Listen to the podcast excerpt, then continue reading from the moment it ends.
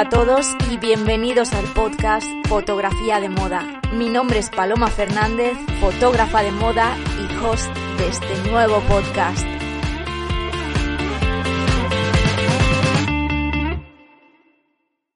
Hola y bienvenidos al episodio número uno de Fotografía de Moda. Para este primer episodio os traigo un invitado de lujo, un gran profesional que he admirado desde hace años, Eugenio Recuenco. Ya cuando estudié fotografía llenaba mis workbooks con referencias de sus editoriales, y para mí ha sido un verdadero honor conocerlo en persona. Para quien todavía no lo conozca, he de decir que él es un referente en la industria de la fotografía.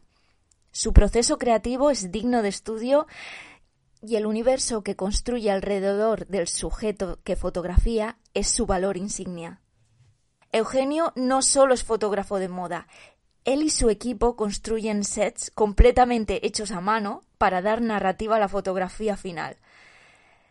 Y no me enrollo más porque sé que es que lo que queréis escuchar es a Eugenio y ver lo nerviosísima que estaba ese día. Así que aquí lo tenéis, empezamos. Hola Eugenio, muchísimas gracias por hacerme un hueco para este episodio del podcast de fotografía de moda. Gracias a ti por, hacerme partícipe. Ah, he de decir que he venido un par de días aquí a Madrid y ha sido totalmente inesperado. Entonces, muchísimas gracias. Bueno, pues quería empezar que a eh, ver si puedes hacer una breve introducción sobre ti para la gente que aún no te conoce. ¿Qué te puedo contar yo de mí? A ver, que. Bueno, vengo del mundo del arte, de Bellas Artes, eh, de la pintura y, bueno, pues el azar me ha llevado a hacer fotografías y, bueno, pues eh, eh, la parte comercial fue una parte importante hace tiempo, hacía sobre todo moda y poco a poco, bueno, pues he ido desarrollando proyectos personales a nivel fotográfico y bueno, poniendo toda la creatividad en, esos proyectos. Y poco más te puedo contar, porque al final una imagen vale más que mil palabras. Es que yo quería destacar sobre ti la... Claro, para tu trabajo ya destaca la creatividad que envuelve, porque eh, a ver, empezaste por la moda y ahora mismo estás haciendo trabajos personales que iremos ya hablando, porque he estado viendo lo de tu proyecto 365, que ya hay muchísimas entrevistas, pero me gustaría profundizar un pelín en eso. Pero a mí, a mí lo que me interesa también, a modo personal, eh, como persona que está empezando en el mundo de la moda, yo he terminado la carrera de fotografía, como quien dice, hará unos años. Entonces, cuando tú acabaste Bellas Artes sin ningún recurso, básicamente, porque empezaste desde cero, no tenías un nombre, ahora tienes un nombre, tienes eh, ciertos recursos, pero ¿cómo poco a poco empieza una persona de no tener ni un equipo creativo que le esté ayudando a... Bueno, han pasado muchos años, Mm, bueno, yo creo que ante todo es una actitud que tengas delante de la fotografía. En mi caso era importante no solamente la cámara, el momento y lo que disparaba o que me encontraba, sino inventar un mundo alrededor de, los personajes. Yo siempre digo que he sido muy mal retratista en ese sentido, ¿no? No voy a la psicología del personaje, sino que al final que pongo delante de mi cámara le hago todo un universo alrededor para que no quede dudas de qué es lo que quiero representar, ¿no? Eh, desde el principio yo hacía fotos para modelos, para, para los books, para que las, eh, bueno, para que fueran a los casting, y ahí sí que yo me lo tomaba no como, no como una fotografía típica de, de, un book, sino que intentaba, bueno, pues simular un poco lo que sería una editorial de moda, ¿no? Entonces, bueno, pues con los recursos que tienes alrededor, es decir, cartón se puede hacer muchas cosas. ¿eh? Eh, me acuerdo que en ese momento yo incluso eh, estaba dando clases en instituto de, plástica y alguna vez incluso los ejercicios de poliedros que hacían los alumnos pues aparecían en la fotografía de alguna manera flotando por ahí. Entonces al final a, partir de los recursos que tienes pues creas un universo. Es absurdo e intentar hacer algo con muchos medios y no la vas a tener porque al final es solamente buscarte excusas. Entonces, en ese sentido, cartulinas de colores son muy interesantes. Las, pues, las cortas en trocitos y en cuadraditos y te puedes hacer una pared que la pegas con un poco con pegamento y cartulina y te haces un, friso o un mosaico que pueda parecer de, unos baños turcos o por ponerte ejemplo de cosas que hacías. Entonces, no es necesario los recursos sino que los recursos te cambian el discurso. Si tienes más recursos, pues al final lo que haces es que llevas esos recursos al máximo. Y siempre estás en deuda y siempre lo bueno es que siempre tengas menos recursos de, lo que te gustaría hacer. Porque así estás llevando al máximo. Sí.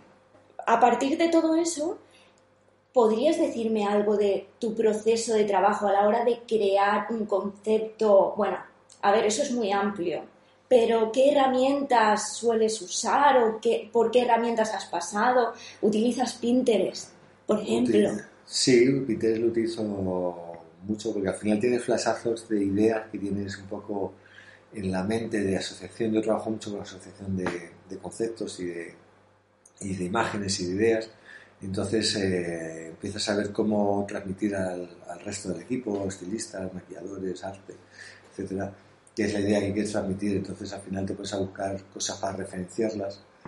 Eh, en algunos momentos te das cuenta que lo que te habías inventado que era maravilloso ya está hecho. Y en otros momentos pues empiezas a ver que, que, en otros momentos te das cuenta que, que, la idea que tú estás buscando y que estás buscando historietas todavía se puede mejorar más, ¿no? Porque vas cogiendo cosas de la bazada de sitios y las empiezas a aglutinar y las empiezas a hacer tuyas no es cuestión de copiar lo que encuentras, sino de ver eh, ideas que han utilizado otros y en algún momento te pueden a ti pues ayudar a la idea general que tienes pues a dar segundas y terceras lecturas y, demás ¿no?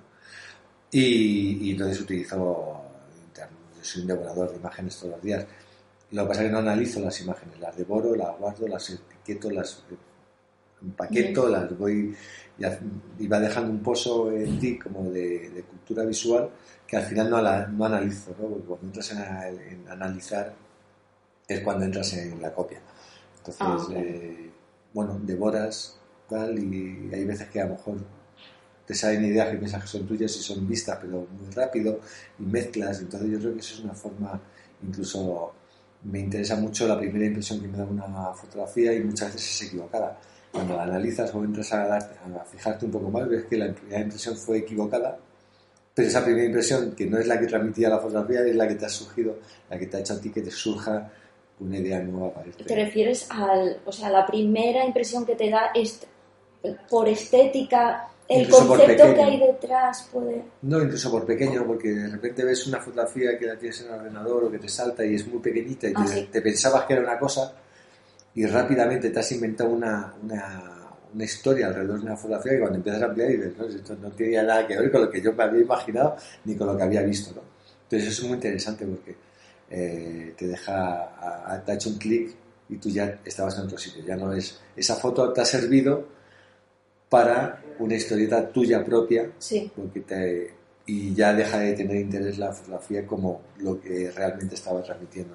Entonces en ese sentido sí que me ayuda. Y las fotos pequeñas en revistas, más que las de página entera. En las de página entera ya ves todo lo que hay. En las pequeñas te hacen, como no llegas a ver, te sugieren muchas cosas. Entonces, en esa sugerencia, de repente tú te vas ya a otro sitio que es el que te interesa. Muy interesante. Me interesa todos estos conceptos de creativos diferentes que no. Vale, vale, muy bien. Entonces, también quería hablar un poco sobre el equipo de gente que hay detrás tuya porque tú tienes gente que está siempre contigo. He oído, claro, porque he estado investigando muchísimo, te lo he comentado antes detrás del micrófono, tú concedes muchas entrevistas a gente, o sea que, eh, que eres bastante cercano. Y que hablabas en varias que gente de tu equipo ha participado como modelos. Sí, claro. bueno, detrás de las fotografías hay un equipo muy grande de arte. Edith lleva colaborando conmigo mucho tiempo, está en la parte de producción está mi mujer, Pazotero, que es la, que, que, es la que lleva, tiene Ah, o el sea, que color integral es tu su- mujer. sí. Ah, vale. y, y hace toda la postproducción y Sí. entonces da, bueno, pues trabaja con, con total confianza para poder dar el, el- el final a, a Ujú. las fotografías. Y luego hay maquilladores, estilistas, hay cantidad de gente y, y muchas veces, pues cuando, sobre todo en el, en el proyecto del Resi 5, que ha sido un proyecto mucho más grande, hemos estado ocho años trabajando. ¿Ocho? Ocho años, Bueno. con muchísimas fotografías para hacer y demás, pues hay veces que no está tan previsto o surgen fotografías al azar en donde juntas elementos, ¿no? Ropa que encuentras con, de repente te miras alrededor y ves una cara o un personaje que te interesa.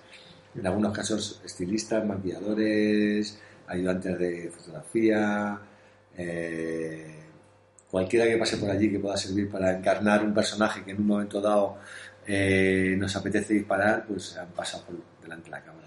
Quería decir un poco, porque como hemos mencionado, el proyecto 365 y la gente no sabe nada sobre él, si podrías decir un poco.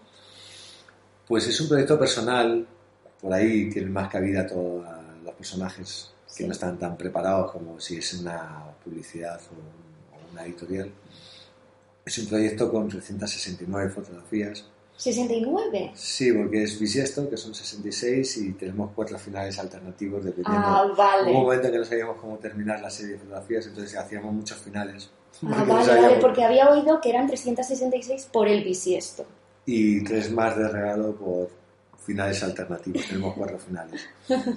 Entonces hemos hecho esas fotografías en un único espacio. Eh, bueno, tú ya has visto las fotografías en una misma habitación durante ocho años en los momentos que hemos tenido libres y que nos ha permitido construir todo, en donde cuento diferentes historietas y hago homenajes y doy un poco una visión del mundo eh, desde mi perspectiva y desde lo que me ha tocado vivir a mí, de lo que nos ha pasado en estos, bueno, a lo largo de la historia, ¿no? pero sobre todo de lo que más conozco en estos últimos 50 años.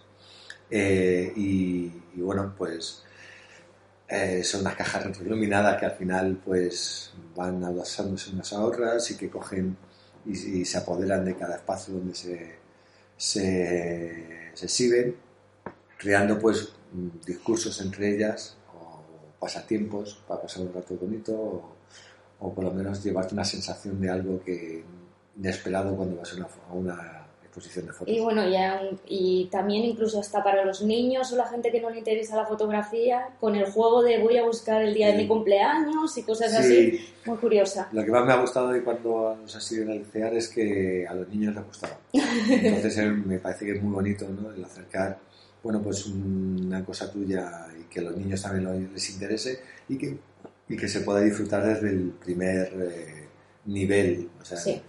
Llego y me sorprendo, pues ya es suficiente, ya hemos cambiado algo en la vida de alguien. ¿no? Sí. Si además tendría curiosidad, juegas y demás, si eres un niño, mucho mejor. Si te gusta, pues ya hemos avanzado.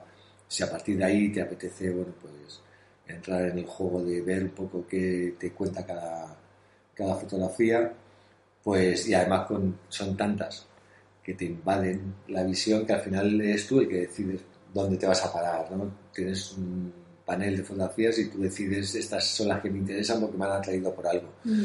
y a partir de ahí, bueno, pues hacer lo tuyo y ver un poco qué está junto con qué y qué puedes sacar de allí. ¿Te acuerdas de todas? 360 y... No me acuerdo el día con la foto, no me acuerdo. Ya, pero al sí. verlas, claro, pero... Sé, y de muchas que se han hecho que no están. Ajá, ah, vale, vale. Y claro, para sacar tanto número, llegaría algún momento que, que costaría, ¿no? No, no hubo una planificación desde el principio. Y no había fecha límite no tampoco. había fecha límite. Es decir, no empezamos a disparar la primera foto y ya sabíamos todas las que íbamos a disparar. Ah, Había sido. Ya mucha tenía, presión. ya tenía la, la- un poco la celda que me había impuesto de, de disparar todas en la misma habitación, desde el mismo sitio, ya es bastante Es que difícil. es muy difícil, eso es un para- reto. Como para que durante el proceso de disparo no pudiese estar abierto a mejorar las ideas que habías tenido antes de empezar. Porque además cuando empiezas a disparar y empiezas a ver cuáles son los límites que te has impuesto, empiezas a buscar en alguna, algunas veces romper esos límites, ya sean físicos y de muchas formas. ¿no? Eh, entonces, bueno, pues sí que empiezas, si tienes 50, 60 ideas, empiezas a hacer y empiezan a crecer esas ideas. Y no ha sido ningún problema porque hemos terminado, porque nos pusimos una fecha límite y no continuamos a partir de ahí, aunque se han quedado muchas ideas por hacerlo. Pero bueno, ya pasan al siguiente proyecto. ¿Y dónde se encuentra ahora mismo la exhibición? Está, en Madrid no está. No, estuvo, No está. estuvo en Fuenlabrada, Sí. estuvo en Vitoria, completa también, y ahora está en Shanghái la mitad. Ajá.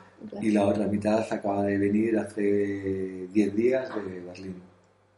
Es decir, a la espera ya de los siguientes movimientos, no sabemos cuál será. No sabéis. Yo decía, a ver si puedes decir, si no en las notas del No, estamos, estamos intentando, se está viendo para la, la segunda mitad del año de- que viene, del Mm. 2020, México, y estamos viendo el primer trimestre del 2021 en, Cuba, en. Ah, en el. Museo Nacional de Bellas Artes y, y ese es un poco el camino que tiene una parte pequeñita posiblemente que en abril vaya a Lima y bueno pues empieza a viajar al Sí. principio es difícil porque claro las programaciones van con mucha anticipación y es difícil pero bueno a ver Y tenéis, mm, has pensado, o bueno, es que no sé si eso lo he leído, si va a haber un libro o hay un libro. hay un libro Hay un libro, ¿verdad? Lo, es que no quería equivocarme, lo he oído, pero no. Sí, se hizo un libro de 1500 ejemplares que se acabaron en cuatro días y Ah, se volvió vale. a reeditar. La primera parte estaba subvencionada por el ayuntamiento y subvencionada por nosotros mismos y esta segunda parte ya ha salido a precio normal y hemos vuelto a reeditar 1500 porque porque bueno eh, Porque había se mucha vendió petición, y hay había mucha petición, claro, claro. petición. Bueno, pues esa parte ya la hemos cubierto. Eh, Lo había dejado para el final de la entrevista, pero tenía que surgir. Eh, bueno, tú eras bastante reconocido en España como fotógrafo de moda en el momento de que se te llama de París para hacer esencia de seducción del OEB. Esta No. pregunta nunca te la he Fue, hecho. pa- fue para Nina Ricci. Nina Ricci. Sí, fue para Nina Ricci. Y entonces, Esencia de la seducción fue mi segunda vez que hice una... y yo que he estado investigando un montón Fue la sobre... segunda vez. ¿Y Nina Ricci fue fotografía o fue vídeo? Vídeo y fotografía. las dos Las dos. Y fue con Loewe donde se te dio los premios internacionales, el del Festival de En el México. Festival de México fue con Loewe y con Nina Ricci tuvo el mejor spot de perfumes del año.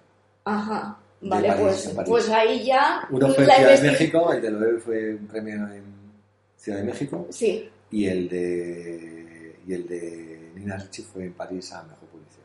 genial. Entonces, se te dio la oportunidad de hacer vídeo sin que tú no supieras nada.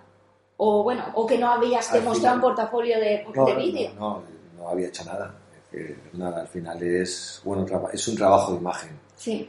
Eh, me preguntaron, yo ya llevaba tiempo intentando bueno, pues hacer algo, me interesaba mucho el cine y lo vi como una oportunidad para empezar a un poco a meterme en ese mundo, a ver qué es, cuál es la problemática que tiene, ¿no? que son muchas, como, bueno, como la fotografía y como todas. ¿no? Y, y era más un poco un aporte de una visión diferente en un momento en que Nina Ricci estaba en un momento muy delicado estaba con problemas financieros y tenían que reflotar y querían dar un aspecto diferente a Nina Ricci.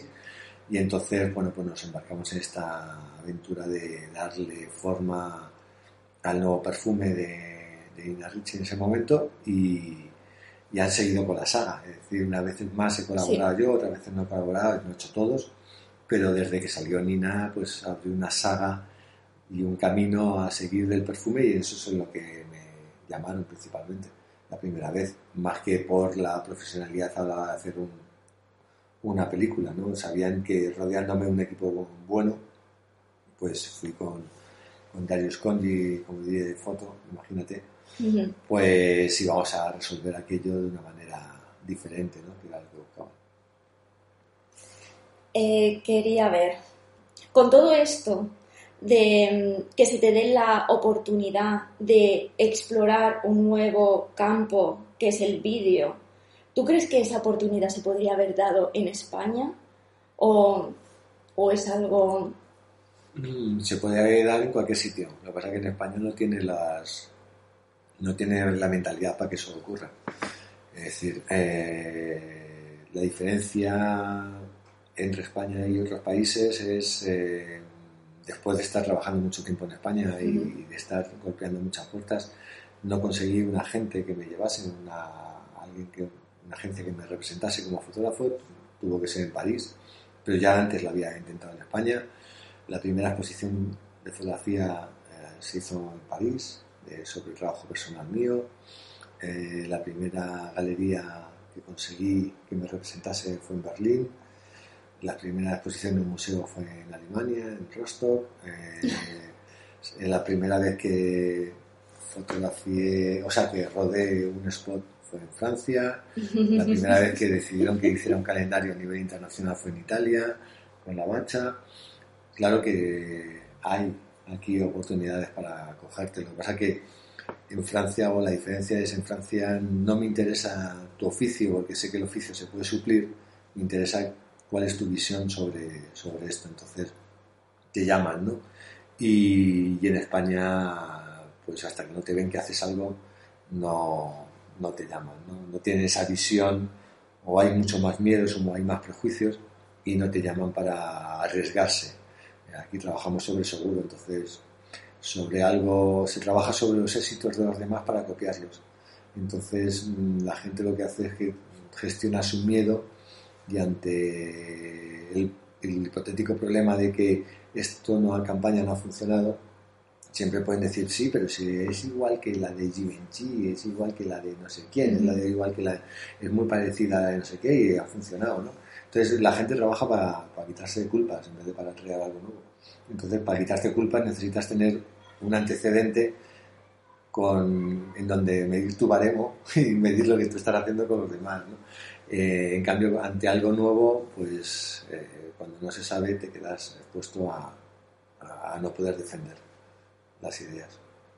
Hablando de miedos, eh, me, me, gustaría ir un poco a la parte personal, en la parte que has pasado tú a lo largo de cuántos años llevas en la industria, más de 20? 25. 25. Eh, yo personalmente, como fotógrafa, eh, paso miedo muchas veces, mucha incertidumbre de no sé por qué camino tirar, eh, si los pasos que estoy dando son los necesarios, eh, si es bueno coger al cliente o hacer más trabajo creativo. ¿Qué has pasado? ¿Qué consejos podrías dar? No puedo darte ningún consejo porque las mismas dudas que tienes al principio las tienes al final. Sí. No sabes si tu camino, lo que estás haciendo, lo que has hecho, lo que has decidido está bien, no sabes si está mal, no sabes si sería mejor de otra manera. Al final lo que te queda es tu trabajo, lo que tú haces, ¿no? tu relación con la fotografía, el terminar el, el día sabiendo que has puesto todo lo que tú querías. El, eh, es, es, muy complicado.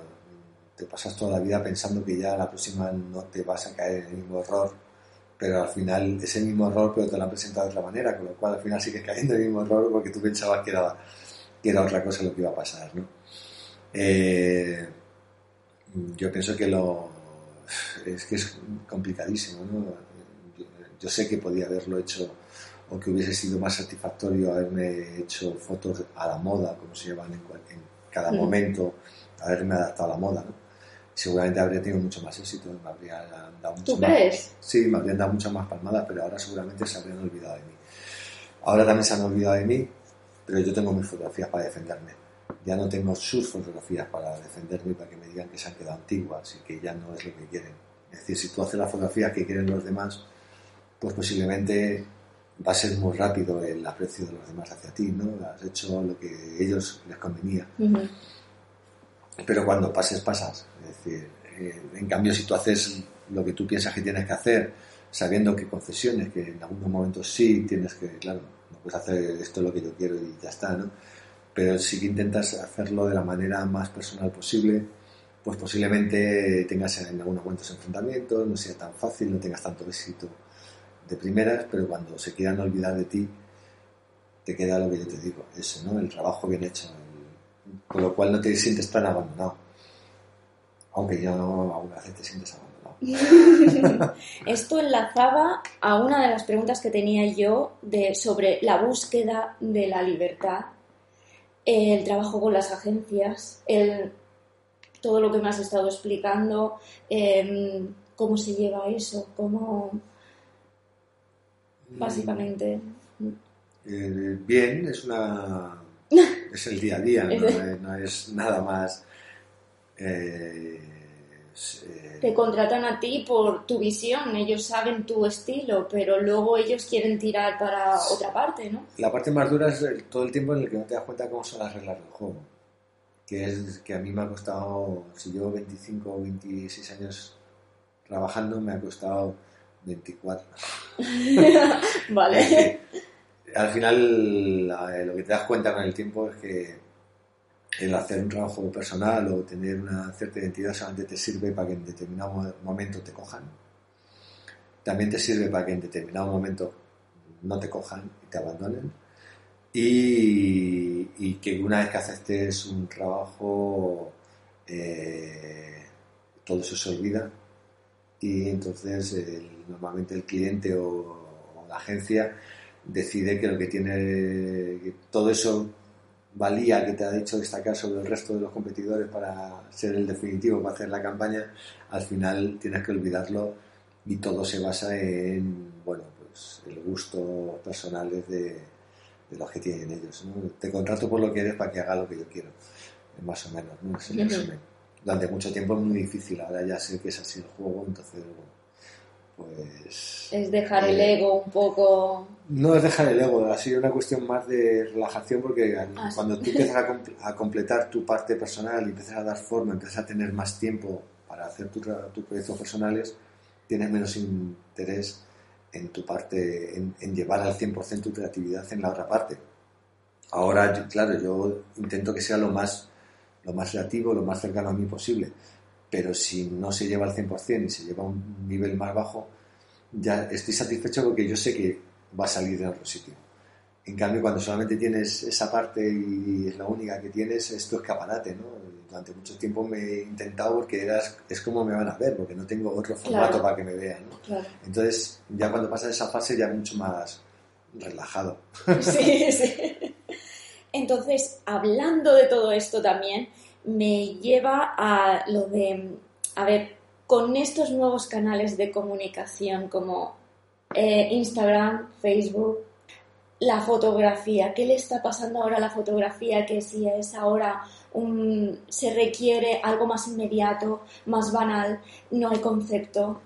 Eh, ¿Te ves perjudicado de cierto modo o hay fotógrafos que crees que, que se ven más perjudicados porque ahora el consumo de imágenes es mayor y, quieren algo más rápido, vacío, sin concepto. Bueno, es... que la pregunta es un poco... No, no, no, no es difícil. Yo creo que al final lo que ha cambiado es que gente que no le interesaba la fotografía ahora le interesa la fotografía. Eh, si por un porcentaje de esa gente eh, también, por otro lado, tenemos la pelea de, bueno, pues las plataformas son tan rápidas, tan inmediatas, con, con tanta aluvión de, de, imágenes que lo que quieres es que, que, la tuya resalte, o lo que quiere mucha gente es que la suya resalte sobre el resto, con lo cual eso lleva un poco a el concepto más lento de, de leer, voy a ir a que algo que sea llamativamente visual más impactante, ¿no? Pero eso es, bueno, pero eso solamente te lleva tener más likes y a no sé qué, que tampoco es eh, tampoco es súper, súper importante. Bueno, pero hay gente que parece. Y digo lo de súper, súper importante porque yo he perdido trabajos por no tener suficientes Exacto, a eso eh, iba. Pero bueno, posiblemente si esa gente no me cogió por ese motivo, seguramente cuando hubiese trabajado con ellos tendríamos tan pocas cosas en común que posiblemente tampoco habría merecido la pena haber ganado el, el, trabajo. O sea que al final va poniendo a cada uno en su sitio y yo creo que que, eso hace que, bueno, pues eh, que, lleves otra dinámica y que al final pues, no te sientas tan arrastrado por esta tendencia un poco tan... y te reafirmes en que el concepto y la lentitud a la hora de ver una imagen es lo que la diferencia de las demás. Es decir, ya no voy a, a intentar diferenciarme de las demás por ser más impactante, sino voy a intentar diferenciarme porque hay concepto. A quien le interese y se pare, pues entonces disfrutará para mí será alguien que es válido que me interesa.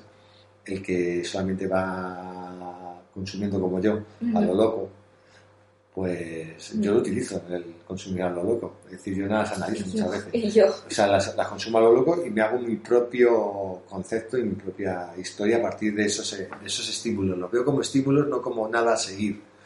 Entonces, pero bueno, hay mucha más cultura visual, es lo que hemos ganado. Y la gente ya todavía se pone como excusa al, espectador o al, o al, que va a verle el anuncio, al a la gente, que al consumidor, se le pone como todavía, no sé por qué, se le pone como excusa que no lo van a entender, cuando yo pienso que por lo menos ha capacitado al espectador a poder entender casi todo y no poderse asustar por casi nada. Entonces, eh, por fin, a ver si llega el momento en el que ya no se escudan ni las agencias ni los clientes en, no, si yo me gustaría ser mucho más alternativo, me gustaría ser mucho más radical, pero es que no lo van a entender. No, vamos a hablar claro, lo van a entender. Lo que pasa que no te atreves. Entonces, a ver si por lo menos sirve para quitar esa, esa justificación ¿no? que, se, que hace mucha gente. No es que no lo va a entender, es que esto es muy raro. No, todos los días tenemos miles de imágenes, imágenes extrañas que consumimos, que vemos y que entendemos y que nos sorprenden y que algunas veces nos gustan o que muchas veces nos gustan.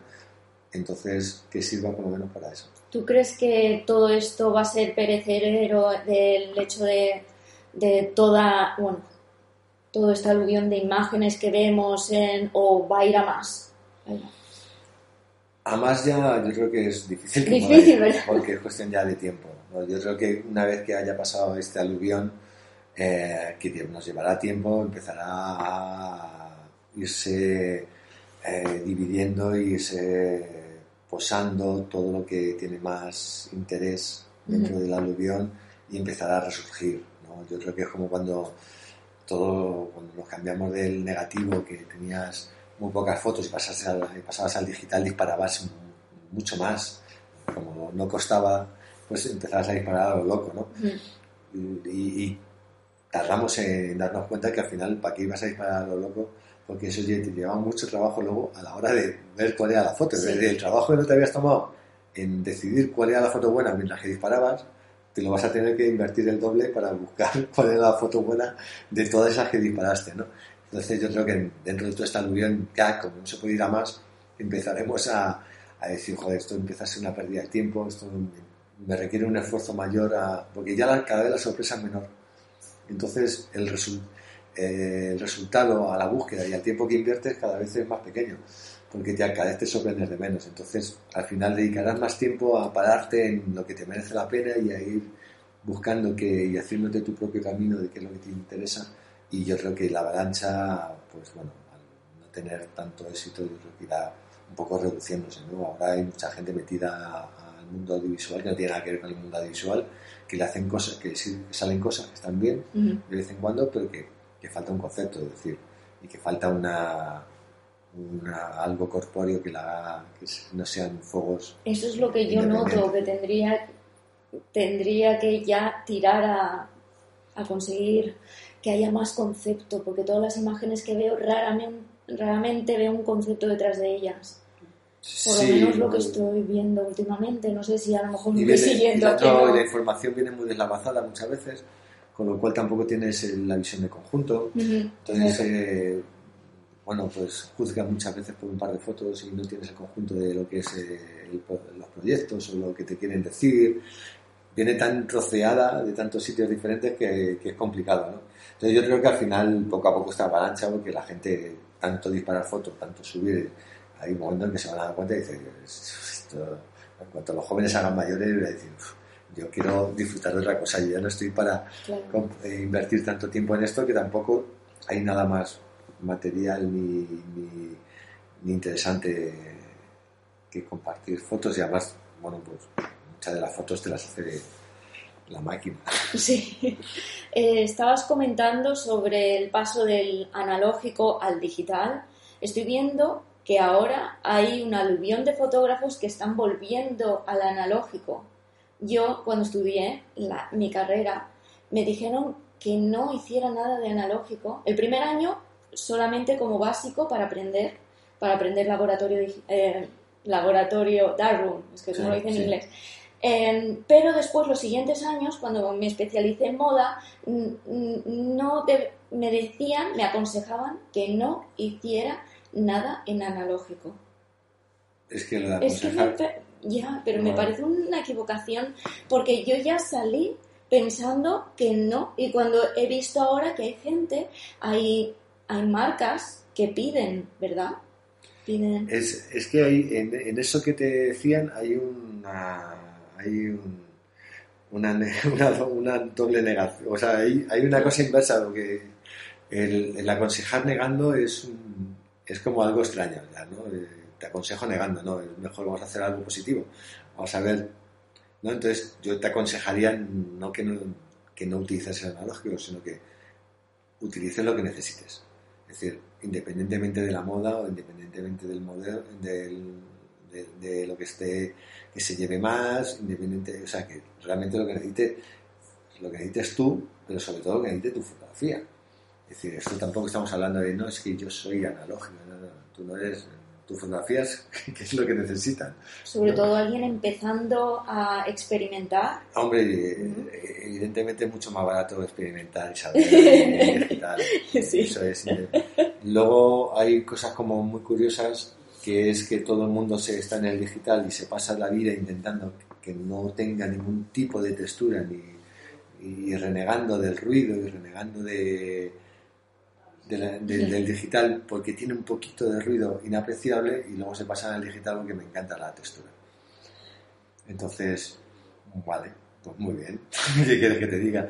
Yo estoy, yo me quedo con el digital, utilizo la, la, la analógica solamente cuando lo requiere la serie que hago y, con el analógico estoy investigando a, trabajar la textura del, del digital, porque cada cámara te da una textura diferente, cada cámara según cómo fuerces al sensor o cómo trates al sensor te va a dar una diferente, según cómo ilumines y bajo qué condiciones de luz le hagas reaccionar al sensor te va a dar unas cosas diferentes. Y hay veces que salen cosas muy interesantes sobre las que yo estoy ahora, ahora mismo trabajando, es decir, hemos cambiado cuadraditos por, por círculos, pero, al final, eh, cuando teníamos el, el, analógico, había una batalla final en los últimos tiempos con, con películas cada vez con un grano más fino. Es decir, el analógico se quería parecer a lo que ha terminado siendo el digital. Y ahora, el digital nadie quiere que se parezca al analógico, sino que dan el salto directamente para atrás. Y encima se dejan una fortuna por el camino. Pues, pero cada uno necesita lo que, lo que le haga sentir bien, ¿no? Al final es una relación con la cámara con la, y con lo que quieres contar, con la imagen que vas a tener al final. Pero nunca te diría, eh, deberías no utilizar, es decir, deberías experimentar a ver qué es lo que más te apetece y conocer. Deberías conocer y luego elige. Eso opinaba yo. a ver, quería hablar un poco más de tu trabajo, de utilizas casi siempre luz continua. Sí, sí. Eso viene influenciado sobre el mundo del cine que te gusta mucho. Sí, y, sobre la, construcción de, los decorados, que muchas veces tienen, bueno, pues tienen luz propia en la que lleva luz continua. Eh, hay veces que mezclo flash y luz continua, pero casi siempre ahora luz continua, sobre todo porque también he aprendido mucho de la gente del cine, de los directores de foto con los que he colaborado, y he aprendido mucho a tener esa... Y cuando el detalle es muy... te sales más del mundo de la moda, movimiento y lo que vas es muy mucho al detalle de dónde cae la sombra, de qué te está transmitiendo la luz. Es mucho más fácil hacerlo cuando la luz que estás viendo se puede controlar mejor sí, claro. controlas porque lo estás viendo ¿no? en directo entonces eh, construyes a base de, de la luz que estás viendo en todo momento aquí estaba mirando el móvil, no porque no te estuviera escuchando, sino porque tengo aquí unas imágenes que cuando yo estaba estudiando, eh, las puse en mi workbook por, porque me encantaban. Entonces, como he visto que nadie te ha preguntado, bueno, a lo mejor te han preguntado, pero dentro de mi research que he hecho Sí. no he encontrado nada sobre el concepto detrás de esto. Eh, de todas maneras, en las notas del podcast diré el nombre de la editorial que se llama Planet Bardenas, Sí. que esto es una localización por Navarra o, es, Sí, o me equivoco. Navarra, en el desierto de las Bardenas. Vale. Y eso es, es una editorial que hicimos mientras que estábamos esperando a que el cliente y el director creativo de la agencia se pusieran de acuerdo sobre cómo íbamos a afrontar el trabajo. Llevábamos eh, el Omni para, para salir la publicidad y mientras tanto pues Es que yo, este me puse ovni- los, los huecos libres me puse era así era para un para Claro. una publicidad pero Ah. yo los huecos libres me puse a hacer una editorial de moda Claro, aprovecha Claro, lo que porque me daba mucha pena que se pasase el- los momentos de luz y las horas. y- Claro, porque es todo luz natural. sí. Claro. todo Es que a mí me llama mucho la atención el uso de la luz natural en exteriores. Entonces, también el hecho de que recortes así las imágenes viene influenciado por el cine o porque, ¿por En qué este, no? caso, en este por- caso sí son mucho más alargadas, Sí. tienen mucha más reminiscencia del cine. De hecho, ahí utilizo, por ejemplo, una, una Canon, una, una antigua, tengo una EOS Mark III o algo así, un Ujú. OLED Mark III, que es, que es muy ligera, que me permite hacer muy horizontal, incluso algunas veces hago doble foto, eh, pa- panorámica, y me permite acercarme más con una sensación más cinematográfica a, a la modelo. Cuando hago estudio, pues a lo mejor dependiendo, quiero más pictórico, utilizo la Hasselblad. Eh, dependiendo un poco lo que quieras, pues utilizo un- una cámara u otra cámara. Incluso dentro de las Canon tengo unas que me dan un- una historia y otras que me dan otra historia diferente en cuanto a textura. Eh, efectos, estos efectos de aquí, ¿son hechos con la lente o Sí, son es hechos Les con...? Baby. Ah, vale. Es Vale, Baby. imaginé que era eso. Sí, Sí, porque Porque yo he final... querido experimentar con Les Baby, pero no sé exactamente, porque cada uno tiene un, espe- un efecto diferente. Mm, o- Yo tengo una que, que es un efecto descentrable. Es decir, es una Pues ya me dirás cuál es, porque me es, encanta. una- es como una bola, entonces tú vas decidiendo qué punto es el que te sale Sí, enfocado. sí, Totalmente manual, que te ponen unos, unos anillitos delante Sí. de- del objetivo para los diafragmas. Y es muy divertido, porque Sí. es súper ligero con una cámara, entonces tú puedes hasta estar. es que es una la- pasada el efecto. Puedes ir con la modelo andando al mismo tiempo, corriendo, y te hace tirar, hacer unos encuadres más cinematográficos con esto, porque es mucho más versátil. Y el Baby, bueno, pues va a jugar un poco y te da ese eh, efecto de ensoñación, ¿no? de realidad Sí. un poco. Recuerdo haber escrito en mi workbook, en las notas, que pensaba que habías utilizado una Lens Baby. Sobre todo porque te- también buscaba dentro de- del reportaje este, como no sabía lo que me iba a dar tiempo a hacer, porque estaba haciendo en huecos mis momentos libres, me daba una unidad también a- de sueño. Un poco, era un poco mientras que, es yo miraba el paisaje y dije, bueno, ¿qué puede aparecer en este paisaje? que nos puede mantener un poco, que nos pueda sacar un poco de la realidad? Entonces íbamos poniendo a la modelo con diferentes trajes mientras que se avanzaba en la producción de, de la, Pero eso es como mucha gente describe tu trabajo, muy onírico, muy de ensueño. Bueno, yo lo he oído muchas veces. Sí, y bueno, y también lo que es la piensa percepción que tienen es una ¿verdad? tú no. Y luego también, vale, ya hemos había- eh, hablado sobre este y esta editorial. No sé si te acuerdas de Sí. Yo Donna, Sí, de Picasso. sí, perfectamente. Pues, Dime, ¿cómo reflejar un cuadro de Picasso, hacerlo, llevarlo a la realidad? ¿Qué, ¿Cómo fue el proceso creativo? El proceso creativo es que me, me lo contaron, la historia, me mandaron los cuadros a los que iban a hacer referencia y como no sabía, solo, sí, como no sabía ni por dónde cogerlo, pues dije, mañana vamos a presentarnos como, como Picasso por su casa. Y dije, bueno, la ropa es una cosa que ya la tienen resuelta ella y entonces lo único que me dediqué fue a, a llevar elementos con los que jugar y fue una improvisación en el momento, ¿no? Yo sabía que con Picasso pues era importante pues romper la figura, con lo cual llevé Ujú. diferentes espejos, diferentes Sí, tamaños, eh, lupas, sabía que había color, con lo cual llevé luces que tuviesen color para que, Ujú. para que en rincones extraños apareciesen luces que no son normales, ¿no? que, funcionasen a, modo de pigmento más que de, más que de luz. Y, maderas y cartones que fuimos pintando en el momento para ir componiendo un poco la imagen en función de, del cuadro, ¿no?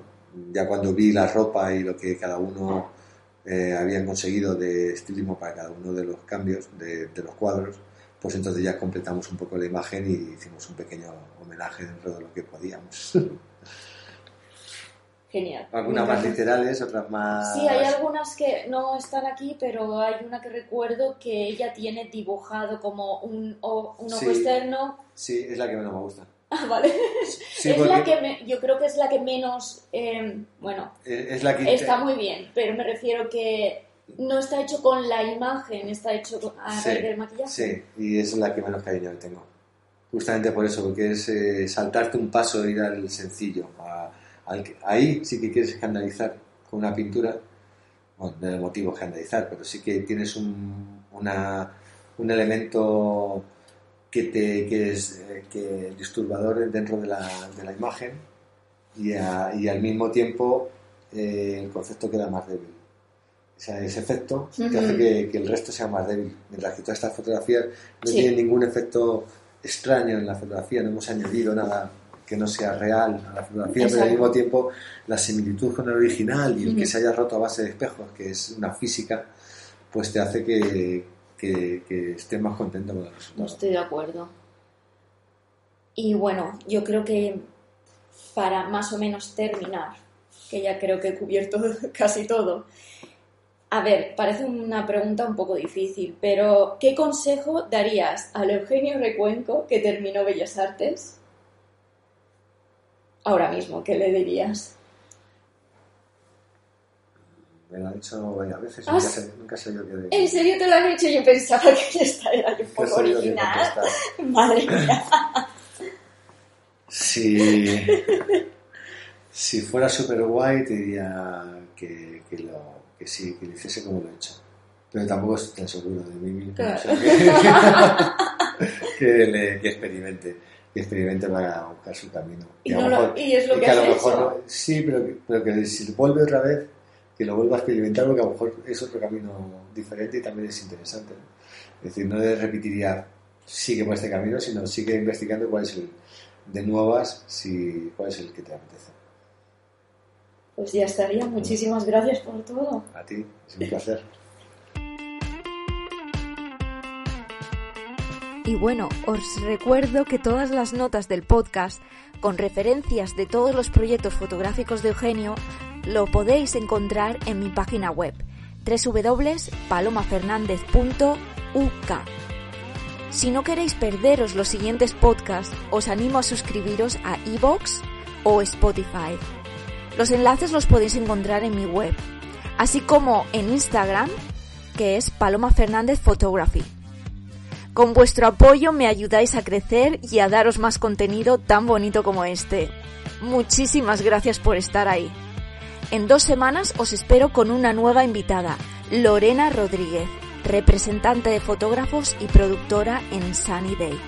Un abrazo enorme a todos.